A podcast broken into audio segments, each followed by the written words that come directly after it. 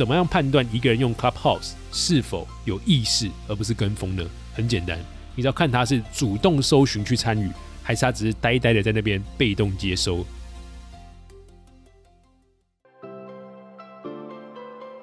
你好，欢迎收听雷蒙三十，我是雷蒙。雷蒙三十和你分享我和柚子的艺人公司故事，以及如何升级你的工作效率和生活品质，帮你找回你对于生活的掌握感。你知道吗？我们的三十岁除了朝九晚五，还有另外一种打开的方式。我是雷蒙，你的生活黑客教练。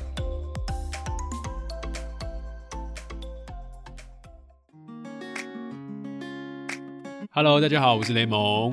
Hello，大家好，我是柚子，欢迎回来收听艺人公司第十一集了。耶准备要过年啦！那我们嗯这一集一样有我们的赞助单位。早上一杯咖啡，带你开启全新美好的一天。感谢全家 Last 咖啡赞助艺人公司系列。Last 咖啡推出的新单品咖啡是来自于印度巴巴布丹吉里山。这个印度巴巴布丹啊，是全水洗式终身烘焙的处理法，让你感受三段与众不同的咖啡风味体验。前段散发出草本迷人香，中段带有李子柔和的微酸，还有巧克力香气，尾韵伴随着烘烤的茶香哦。哇，这个念得非常的顺，全对。好，Last 咖啡的特别之处啊，就在于联手日系品牌 UCC，需要透过他们的专业选豆，挑选台湾少见但是风味很独特的生豆产区，带大家别具一格的咖啡体验。没错，全家的 Last 咖啡单品巴巴布丹新淬炼，全台三千七百五十间店，欢迎大家去喝喝看哦。对，冰的也很好喝哦。我们上次喝了冰的，我觉得真的有自己的那个很独特的味道，跟嗯一般的那种冰美式其实真的有差。对，真的好喝。你刚刚突然间形容这么多，然后现在就给我讲两个好喝两个字带过。好啦，那我们回到我们的艺人公司。那上一集我们分享了，我们拿到了正式的公司统编了。你要讲一下是多少吗？你背得出来吗？八三二四二九七五，哇，好厉害啊很！厉害吧？很厉害。还有我们正式的公司名字叫做，永不青年数位内容有限公司，这当然进去吗？游牧青年数位内容有限公司。嗯，好，所以我们就要继续当个游牧青年，在城市里面游牧，只工作不上班。那我们其实就想要大家可以找到自己的那块归属地啦。嗯，然后让自己可以有一个高效的工作效能，然后有一个好的生活品质，找回自己对于生活的掌握感。那我们上一集啊，还有聊到另外一个启发点，就是每一个人在生命中有三次的成长关卡。那长大的瞬间通常是不太舒服，但也成就了现在的我们。嗯，如果你要听哪三个成长关卡的话，你要去上一集去聆听，那你就会更了解我们了。因为这是一个连续性的 podcast。那如果你是第一次听到这个节目，你可以先听完这一集，然后往前听，你对我们就会有个更完整的认识，也会认识不同面向的我们。嗯，好，那今天就继续来和大家分享我和雷蒙实践艺人公司又得到了哪些启发吧。那今天的第一个启发点呢、是过年领完年终想要离职吗？请先想一想是理性判断还是情绪感受。Clubhouse 可以玩，但小心不要跟风。离职做自由工作者也是一样的哦。那第二点呢、我们谈了很多职业或组织的解构，所以有了个体经营者，我们人与人的亲密关系也就有了开放式关系。你喜欢或不喜欢都可以，但你需要知道有这一群人是真实存在，并且要试图的去了解他们哦。嗯，那我们详细的就这一集跟大家聊聊吧，准备好了吗？要开始喽。上周啊，是雷蒙第一次以负责人的身份到国税局。那这个步骤啊，是要办理税籍登记，就是国税局的税务员会询问关于公司主要的营业项目。那这一步呢，会确定你公司的行业代号，就等于确定了之后公司对应的税率。所以其实这一步还蛮重要的。那大家通常跟税务员对话的时候，也会特别小心。你那时候有特别小心吗？他是怎么问你的？他就一直问我说公司是干嘛的啊、很凶吗？也没有很凶，他就是很直接的问，就跟我当时以前在我大学的时候，我第一次要去办那个信用卡是一样的。然后我就会讲说啊，我是做自由工作，我是做讲师啊。好，什么讲师？这是什么行业？是公司里面的讲师吗？为什么你现在可以当自由讲师？反正我靠，就是我讲什么，他有人听不懂。而且我们这时候在国税局的时候，就讲说我们在做订阅制，我们做 podcast，他就整个就是眼睛就是啊，的那种感觉，他就完全就听不懂。嗯，然后，所以我们后来解释了半天，然后他就拿出了一本超厚的那种像字典的那种会比对的簿子，然后就一直查看，然后到底想要把我们归在哪一类。我觉得这件事情就是一个职业落差，就是可能大家在办信用卡的时候都要选那个你一定有什么职业嘛。嗯，可其实上面很多职业就不符合现代啊。对，就是过往的可能那个三十四十几年前留下来的职业类别。嗯，那你现在如果过去你叫 YouTuber，那他们要写什么职业？对，我记得好像就是写什么网路业，没有网络业，谢谢，真的，真的只有吗什么资讯服务业还是什么，我记得没有网络业三个字，绝对没有网络业三个字，反正就是很荒谬。所以就不知道是到底是什么职业。对对对，反正就是那个东西，通常都最后面会勾一个什么神奇的什么什么其他从业者之类的。哦，自由职业者。没有，还没有自由职业者这个东西。好，那如果就是大家是要开艺人公司的话，就这个步骤啊，就是你可以先事先查清楚你要登记的行业代号，这样负责人到国税局去跟税务员沟通的时候也会比较好沟通。那为什么你当时没有跟我讲，直接讲代号就好？你在旁边看戏哦。就是我记得有这个代号，但是我不知道可以事先讲，但后来就结束了之后，我才知道说，哦，你应该直接跟他沟通，你就说我跟很专业，是的说我是 A 三零二跟 B 六二八，你就他他就觉得哇靠，遇到高级 对啊 pro 的人是不是来看人头公司的？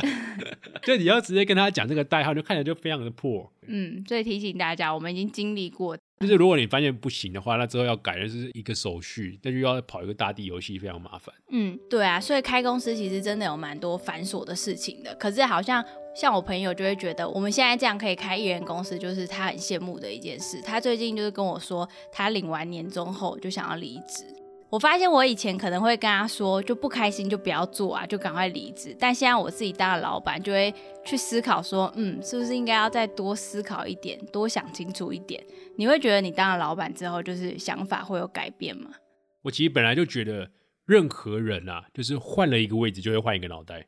虽然这件事情在政治圈子里面就是一个贬义，每次大家在骂你说你就是一个换一个位置换一个脑袋啊，对啊，这也不是不好的嘛就。是大家在骂、啊，对不对？可是我觉得这件事情其实是好的，而且是一个自然而然的现象。就你到了人生的不同阶段，我说这个换个位置换个脑袋是把时间拉上来看哦，不是你突然间今天在干嘛，然后明天就做不同，那这就是有双标的人。嗯对我的这个意思是你把时间拉上来看，那你拉上来看，就像我们原本过往都是在替别人工作嘛，那现在我们终于换了一个工作的形态，然后再为自己工作，为自己负责。嗯那其实是时间拉上来看，所以换一个场景，换一个脑袋，我觉得是很合理的，因为你总不能都用同一套方式去面对各种事情，这个人才可怕。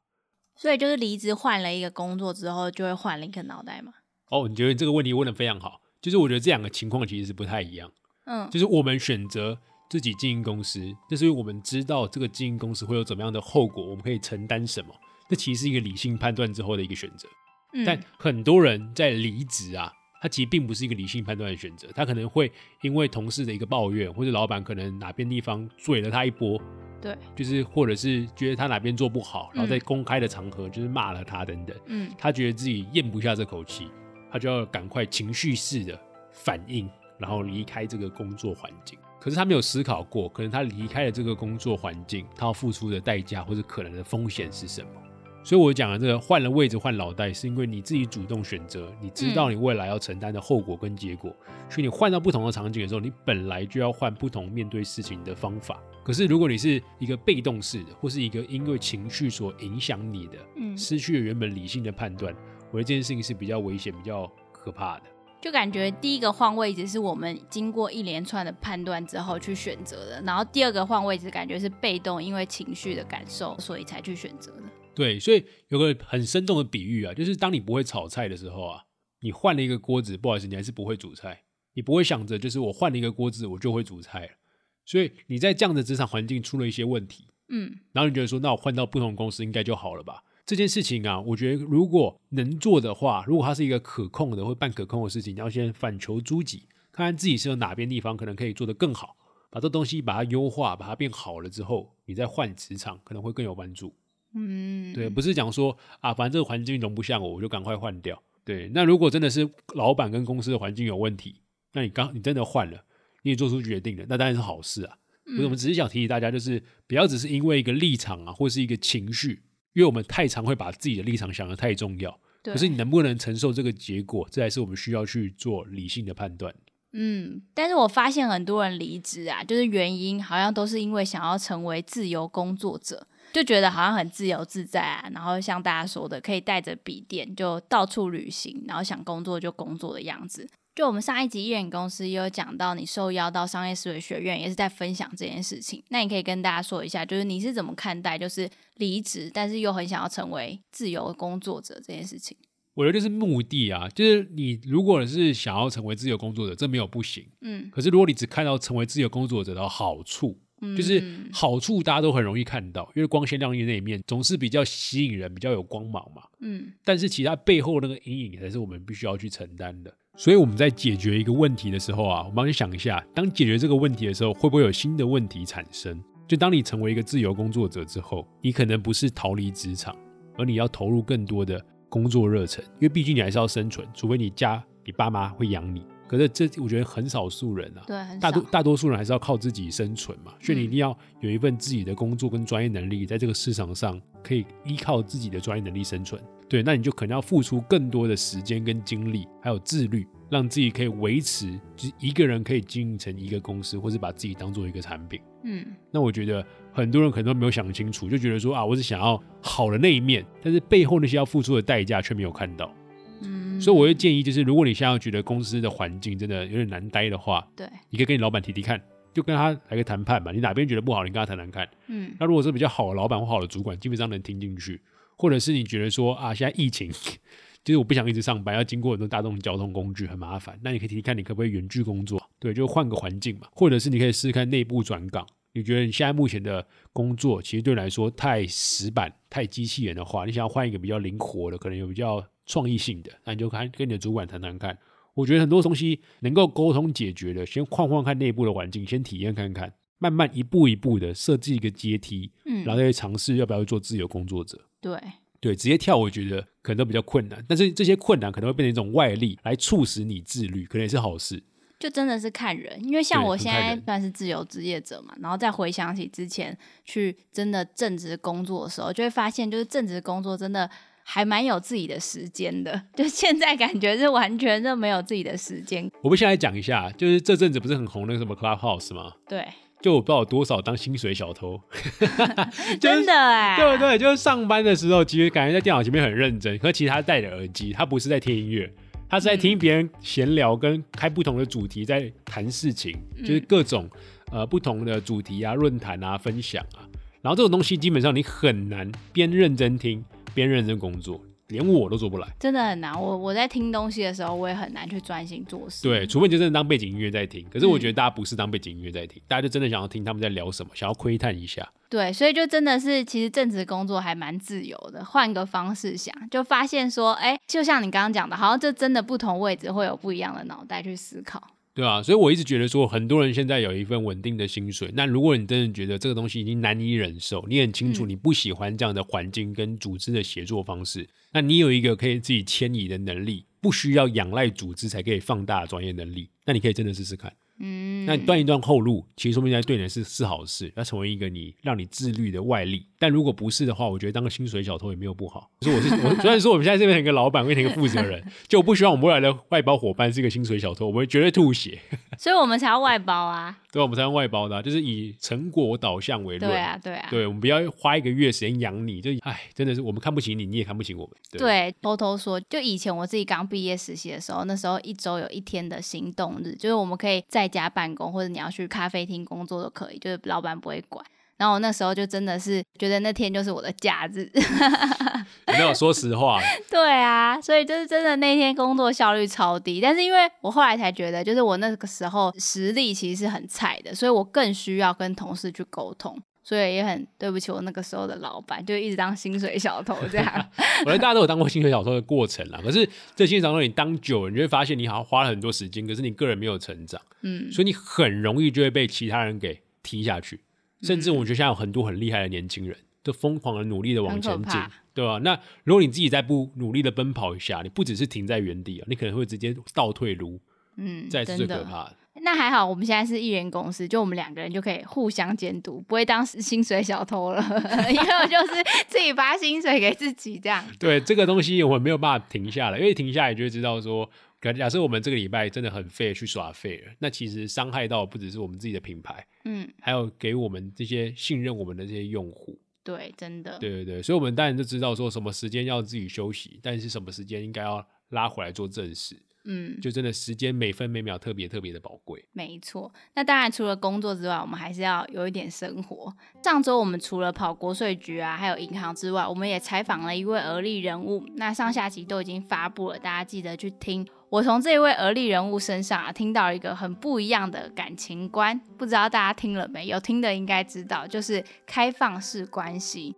那开放式关系这个话题，就采访结束之后，我有在跟雷蒙稍微的就先小小的聊了一下，就是觉得这个话题真的是太有趣了，所以我们今天就直接的想说，透过这个单集，我们来好好的讨论一下，就是你到底是怎么来看开放式关系的？这是个辩论大赛，是不是有一点冲突？所以你的意思是说，这个就永远不会结婚吗？你说开放式关系永远不会结婚吗？对啊。讨论这个问题之前，我们先了解到底什么是结婚。什么？你现在和我讨论什么是结婚？我现在整个就是薛兆丰那种经济学家上身。好，为什么？就是我曾经看过一个经济学家，他有讲过就是结婚这件事情。嗯，他说结婚其实分成两个层面。我们讲第一个层面哈，我们先讲个故事。好，故事就可以先从猴子讲起，好不好？就是大家发现为什么会有一对一的这种结婚的关系制度，可以看原始的猴群们是怎么生活的。我们先假设有一只母猴子哦，然后这个母猴子因为它非常的奔放，它跟很多公猴子啪啪啪。我们这集要不要放一个什么成人标记啊？是快要过年，所以有特别的感觉 你不要笑那么开心。好，我们继续拉回来。然后呢，因为她跟很多公猴子啪啪啪啪嘛，然后之后她是怀孕了，生了一个小猴子。嗯。但是她生了小猴子之后，因为她有一个哺乳期嘛，所以她需要有人一起照顾她跟小猴子。她没有办法要一个人要哺乳小猴子或照顾小猴子，要跑出去拿东西找食物嘛。嗯。对不对？就开始跟之前啪啪啪的公猴们讲说：“哎，我的肚子是你们啪啪啪搞大的。”那你们是不是要帮我一起负责照顾这个小猴？嗯，公猴就只要说一句话就成了。你怎么知道那是我还是他的？对，有没有？你没有证据说？你没有证据嘛？那个时候猴子们哪有什么 DNA？OK 吗？不能演。所以他们怎么样？他们说你长得很像。不行，你长得都很像。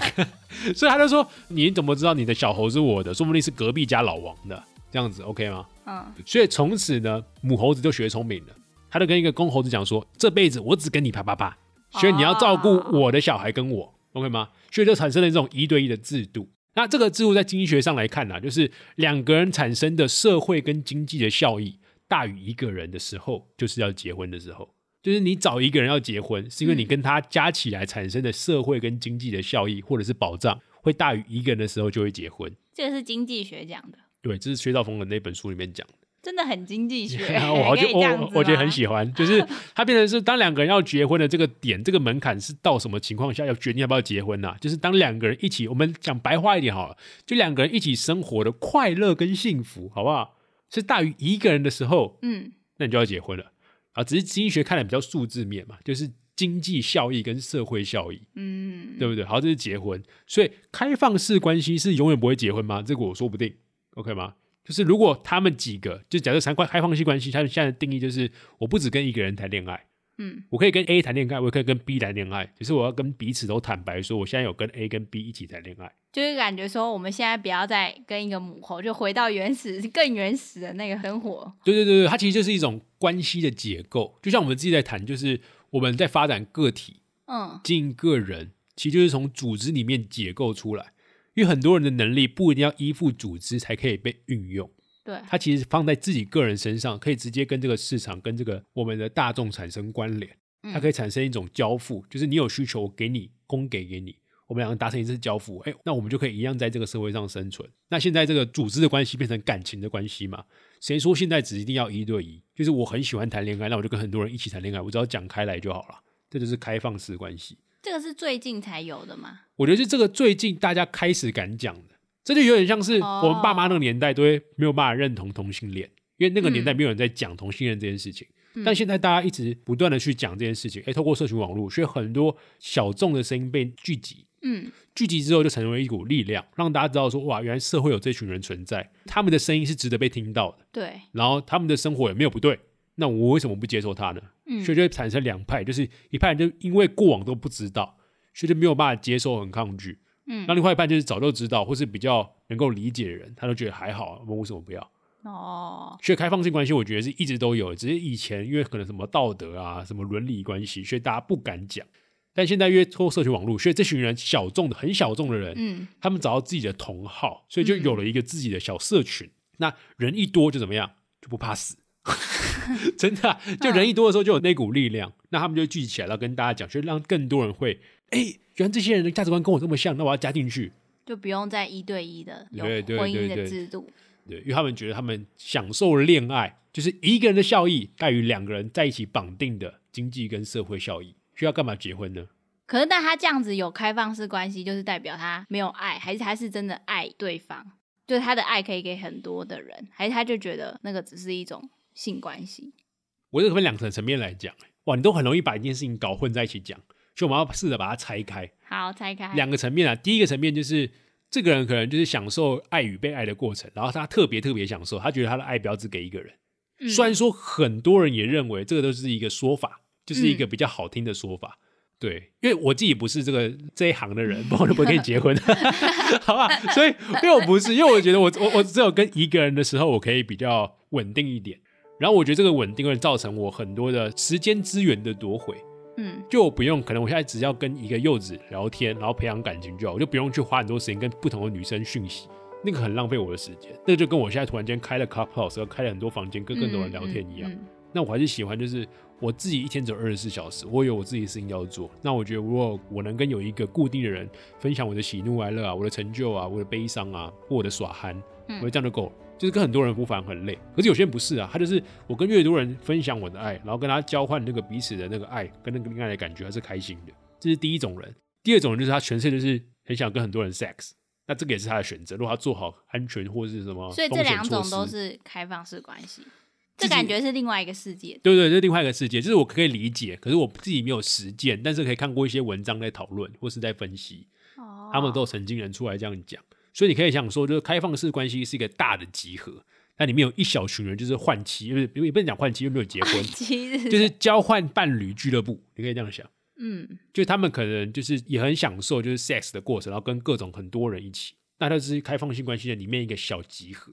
嗯，就里面的一小撮人很喜欢做这件事情，但我的这件事情就跟刚刚前面讲的自由的工作者是一样的，对，就是如果你要踏入这个里面，享受那种自由的感觉，那你其实要付出代价，可能是有健康上的啊，还是有社会观感啊，因为现在这个社会还没有完全的接受这件事情嘛，我觉得啦，对啊，就是主流的社会，对，主流社会没有这样接受这件事情啊，嗯可是这是慢慢的，就像也慢慢的接受同性恋，身材合法化，对啊，对吧、所以它其实就是一个时间的过程。所以我一直都觉得说，就是我们虽然现在已经快要三十岁了，所以一定会有一些新的观点跟新的想法，是我们完全没有办法接受，这是必然。就我们爸妈就是这样子，其实我一直有听过一句很夸张的话，怎样。就是有人问说，哎、你可不可以同意，就是比如说开放式关系，还是人跟动物的关系，嗯类似这种，就是问我说可不可以，然后我可能就会觉得很 shock，我说不行吧，然后他就说这就跟你妈听到你同性恋一样。所以就是当我们没有办法听到这些新的观点的时候，就代表我们老了，就我的 思想已经僵化了。某种程度，可是这这个僵化其实是一种寻求稳定的过程，因为人在年轻的过程，你有可能会享受这种变化，因为透过不同的变化，你可以找到哪一种稳定才是最适合自己的。就你没有经过那个变化波动的情况下，你没有透过尝试，你会不知道哪一种稳定的状态才是适合自己的。可能稳定状态有分 A、B、C 猪四种稳定的状态，嗯所以你就要透过不断的变化，就是 A 里面粘一下，B 里面粘一下，C 里面粘一下，去感受我在哪一种稳定状态是最舒服。那我一旦进入这种舒服的舒适状态，人就不会想出来。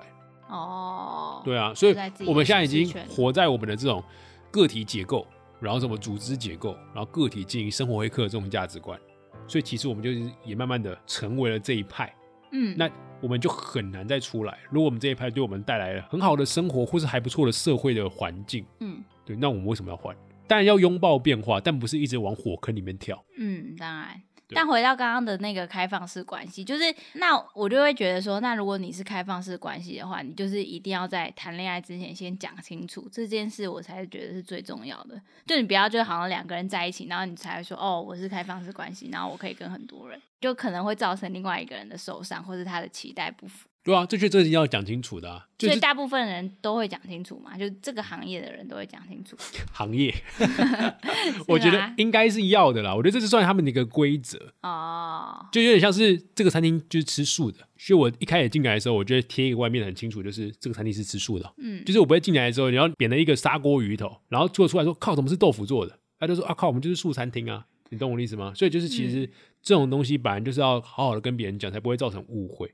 那如果有些人就是隐瞒的不讲，然后自己出事啊，说啊我是他发生性关系，这种就是渣男或渣女。嗯，可是我还是在想说，那这种关系会有就是主要的一个嘛？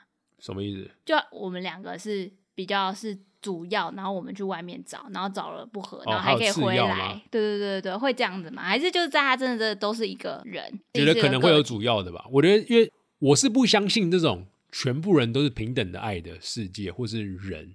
我个人不相信，我觉得爱有等差。是不是有一首歌叫《爱有等差》？陶喆者有吗？有吗？没有吧？哦，爱无等差，好像是好像有一首歌是这个吧？我是觉得爱有等差，我也觉得是有。就是你不可能你爱别人的小孩等于爱自己的小孩，我这个太荒谬了。我自己是没有办法想象这样的世界。如果有的话，好像你就是颠覆我的世界。可是我觉得不太可能。嗯就是我们虽然都会有怜悯之心、有道德心，但是我们对自己相处过或是比较重视的人的那份情，那个重量绝对是有差的。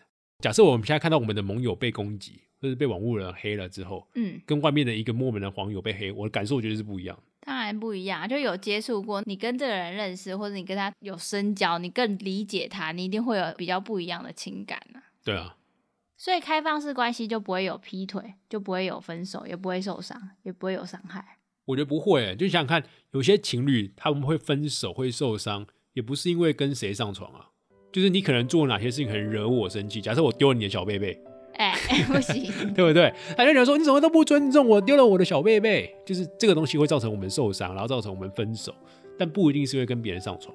所以回到刚刚那个点，就是如果开放式关系，他跟很多人谈恋爱，那他们是因为这件事情吵架分手的话，表示他们一开始根本就没有沟通清楚，就是一个自以为自己是开放式关系，但是内心没有办法接受，那就是没有这个屁股来吃这个泻药。嗯，对不对？那如果你都跟别人对方讲好，就是啊、我就是认同同意，大家可以跟很多人谈恋爱，那你就没有理由为这件事情吵架。那如果我们以后的小孩就是跟你说他是开放式关系，这样你可以接受吗？我觉得哦，我觉得身为一个父母啊，就是我们要做的事情，就是跟这个小孩讲说，他做这件事情所有的结果或者所有的代价，嗯他要学会自己去承担。所以我们能做的就是，因为我们可能认识比较多事情，嗯，然后听过比较多的经验，那我们要做的就是把他这件事情背后的所有阴影都跟他讲。那从什么时候就要跟他讲？就是跟他说男女之间的这个东西。我觉得很早就要跟他讲了吧，不然他就会上网就什么都自己看到了。干脆我自己跟他讲，还比较好。就不管女生男生都要先讲。对啊，就要先讲啊，把所有的后果都跟他先讲啊，然后让他知道这个事情的黑暗面之后，他再说，靠，原来不只是光明面，那我觉得我就成功了。然后之后给他自己做选择，就是你听完这件事情，那你还要选择的话，那我觉得 OK 啊，那你就是自己做好承担，嗯，对，然后出了事不要把事情推到我身上，自己喂负责。会带回来跟你说，爸爸，我今天我今天是 A 哦，明天是 B，后天是 C，这样，爸爸，你想要当阿公吗？哎，好累哦，好累啊，很难教育。好，反正我觉得这种解构啊，在这个时代里面不断的被发生，因为我们现在就是一个典范转移的时代。我之前很多节目都有提到，嗯就是有组织的结构，有职业关系的结构，像你刚刚讲到有情感关系的结构，那社群社交的结构，其实像最近那个最红的 Clubhouse，我们还是要凑个热闹，我可以讲一下，虽然我没有玩，就好像我们没录的这一个礼拜，然后整个 整个大爆炸。对我现在除了脸书跟我的 IG 都是，我看了真的觉得说啊，最近真的可以不用看脸书了。可是我觉得，就有一些人的分析是非常有料的，就是他不只是讲哎有多少人邀我，然后我又进入什么房间见到了谁，这东西我直接略过。嗯就是我们要看到的是，他从这个社群现象或者从这个产品机制，他发现了什么背后隐藏的一些时代的脉络，嗯或者是有什么样新的玩法是我们可以学的。对这件事情就很棒，因为其实 Clubhouse 就是一个社群的结构。为什么这样讲？就是大家可以透过它的机制，然后你进去，跟你一些平常不会见到或者不可能碰到的人产生一个简单的对话。嗯那说明这个对话对你来说很有帮助，那你也是一个成长，或者是你可以透过主动搜寻的方式去了解你原本都不会触碰到的圈子，看这个圈子里面的人在聊什么，你可能就会像我们今天在聊开放式关系一样，会发现哇，原来世界上有这一群人存在，那他们在意的是什么？他们关心的是什么？跟他聊聊天，原来我可以理解这些人在干嘛，即便我不喜欢、不同意。嗯，对啊。可是因为你好像发了蛮多，就是你的感想的，然后就好像会有人觉得我们好像就是在站在这个产品的反对面。我没有站在这个产品的反对面啊，就是我是认为所有的科技跟产品都是中性的。就是有人发明了一个新的服务、新的产品，这都是好事。为什么？因为它是中性的，表示就有人真的去利用它得到好处，因为他是透过他自己的需求，很清楚自己的需求是什么，使用这个工具，然后从工具上赋能。嗯，就像我们如果会用脸书的话，脸书对我来说就是一个社群的监督，或是我可以试验我的一些想法，有多少人可以跟我互动，嗯，那就是好的。那如果你是每天沉迷于点书，你一发文就是非常紧张，有多少人按赞，有多少人留言，多少人分享，然后每天就是三不五时一会去看，那我就觉得你蛮危险。嗯，对对对，对所以就是看你怎么使用这个工具。所以我当时反对的是反对什么？就是很多人在使用这个工具的时候，其实不知道自己想要的是什么，嗯，它是一个被动的接收。所以看到有哪些大神在哪里，我就跟着去。然后明明就这个东西跟你完全无相关，只是这个人很有名，可能像我们炎亚纶，嗯，好不好？就是跟你平常可能跟你的生活、跟你的专业其实不相干，对然，后他讨论的话题也跟你无关，但你会觉得说，哇，有一个很有名的明星哎，那我赶快把我的三点半也排下来，然后我要听他就是开房间。那这件事情对你有相关的帮助吗？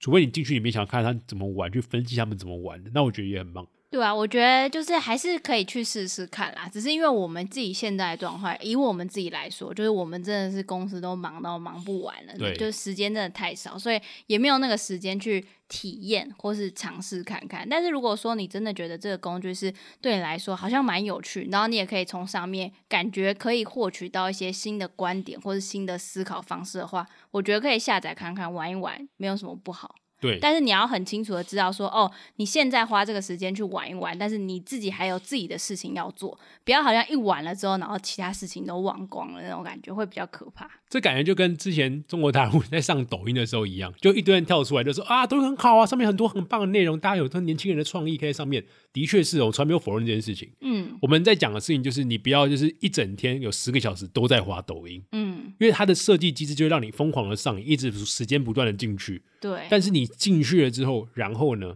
所以我现在有一个简单的判断方法，就是怎么样判断一个人用 Clubhouse 的用法是否正确。我要用“正确”两个字超级重哦，嗯正确就是他是否是在跟风，还是他其实是真的为了自己的需求而去做的？怎么样很简单判断？就是他会主动搜寻他想要的房间，还是他只是被动的等演算法推荐，或是朋友推荐什么他就去什么？就两种人。第一种人就像是在使用网络的时候，他会常常使用 Google 搜寻引擎，嗯去搜寻他想要的东西，去看看他想要的世界长什么样子，然后去参与、去研究、去分析它。第二种人就是我是被动的，反正抖音来给我什么，我就不断的滑，觉得好看啊，我就觉得很棒，然后继续投入进去，其实这件事情与你无关。所以你可能在今天晚上滑了一千个抖音，你今天早上起来你就发现我好像什么都不记得，我昨天晚上花了四个小时去哪了？对。可是大部分人就真的都是被动的，这个超级可怕因。为你就是被邀请，所以你才会知道说这个人有这个房间，然后你才会想说，哦，我加入之后我要进去这个房间。甚至看到哪边有很多人聚集，我就去哪边凑热闹，这是最可怕的。所以真的会用抖音的人，其实是一群神人。为什么？因为抖音上真的有那种三十秒就可以教你一个 Excel 技巧，嗯，或三十秒教你一个 PPT 怎么使用，三十秒教你怎么样快速用手机拍出个很好的人像照，嗯这些都是一个很好的技术。但这件事你会看到吗？会，前提在于主动搜寻。所以，当你很清楚自己的需求，你主动的使用这个工具，那这个工具就为你赋能。但如果你是毫无意识感的，就是被动的随波逐流，这个工具要你做啥你就做啥，人去哪你就跟着去哪。你在路上骑着车，突然间发现路边有个店，很多人排队，你就跟着排店，然后来问前面说：“请问一下，这在排什么？” 这个真的是很荒谬，好不好？这真的很荒谬他。就想说先排排看啊，反正大家都在排，应该就是好的。对我就觉得这件事情很荒谬，所以我反对的是这种行为，而不是反对的这个产品本身。嗯，对，其实像我自己就是看到大家都说好像很多人啊，然后很多新的资讯在里面，有时候还是真的想说，哎，我还跟雷蒙说要不要玩玩看，但是就会心里又有一个声音说，就是真的不要去。先暂时啦，因为我我们自己的状况就真的还有很多事，就暂时先不要碰这个产品，因为知道一碰一定会产生很多新的时间的消耗在上面。对，而且我觉得，我觉得疯狂的研究下去就完蛋，对啊，因为我觉得一直到处玩，然后看看不同房间的一些新的玩法，然后可能会学到一些东西，那我原本的正事就不用做了，这很可怕。嗯那我谁来开的话，你就觉得可以为他花这个时间来听一下。都不会，连 Elon Musk 我都没去听的。那你觉得谁还可以吸引我？我，那我上去开一我个我。每天我每天都跟你聊天，你还上面开房间个毛啊！我跟你 说，我在里面开房间。不要浪费时间，要不要来把你拉回来，把你 App 删掉。好，好啦。其实我们今天也有开一个私人的主题 Clubhouse，就是我们的雷蒙三十。对，我们今天有办一个直播讲座，所以我们现在是直播讲座讲完了才来录这个 podcast，所以现在其实头超晕。那我们未来啊，也会希望在我们的盟友社团里面也办一些主题式的直播讲座，或者像类 Clubhouse 的方式，让大家来一起参与交流。嗯，就不要只是我们自己在讲，而且我们不会只限定 iOS 的用户，Android 用户也可以参加，因为我们用 Room。虽然进入门槛比较高一点，但是是一个只专属于我们盟友的小圈圈，所以你不用担心有没有有些坏人会来参加，不会，我们会保护好大家的。嗯，好，那我来总结一下今天跟大家分享的三个启发点。第一个是自由工作并不是逃离职场的方法，而是你要投入更多的工作热忱。因为真正的自由工作者啊，是把职业当做生活的一部分，他们热爱工作，也热爱现在这样的生活形态。所以你可能已经不是朝九晚五了，没错，因为你是全天候的在工作。第二个启发点啊，是我们终究会遇上我们跟不上时代的那个状况，我们不能够接受新一代的一些观念跟做法，但是我们还是要试图的去理解，可以不喜欢不去做，但背后的脉络可能很有趣，我们可以从中学习到一个新视角、一个新的观点，那也就值得了。最后是怎么样判断一个人用 Clubhouse 用这种新形态的工具是否有意识，而不是跟风呢？很简单，你只要看他是主动搜寻去参与，还是他只是呆呆的在那边被动接收。有人排队，他就赶快跟上排队，却不知道前面到底在排些什么。好，那我还是要按照惯例来和大家分享，就是这周有在 Apple p o c k e t 上面给我们留心评价、打气鼓励的盟友。那这位盟友呢，他叫做基隆 Jack，他跟我们说内容用心，谢谢雷蒙，从雷蒙三十一开始就有关注，真的很用心，每一次听都有一些收获，这一点真的很难，甚至有时候会有恍然大悟的感觉。希望你们能一直做下去。谢谢这个基隆的 Jack。耶谢谢基隆的 Jack，我们也希望我们可以一直做下去，希望我们可以有更多的时间可以做到周双更，不然我觉得我在排行榜前面只有我们是周丹，跟，很可怜。对，可真的因为时间有限，嗯，好，那另外一位盟友呢是硕轩，他的标题是新的一年新启发。今天早上刚听了新的一年那一集，得到了很多启发。将小事标准真的好重要，很喜欢杠杆效益的观念，任何事比别人多做一点，这样的累积的效应会很庞大。上班路上都是雷蒙三十，觉得整个节目越来越有质感。雷蒙三十加油！感谢硕轩，硕轩是我们某一次读书会的一个分享者，他的想法有时候很跳痛，但是我觉得也是一个很有趣的人。就是能给我很喜憨、很活泼，但是你静下来跟他聊一些事情，他会有自己的一些想法。嗯，谢谢硕轩。最后一位盟友呢，他叫做听着听着就哭了，不知道他是不是故意去取这个名字，好可爱。他的标题是“我去买巴巴布丹了”，哇，好感动哦。他说很喜欢你们的节目，但目前只有能力买咖啡支持你们。每次听节目都觉得受益良多。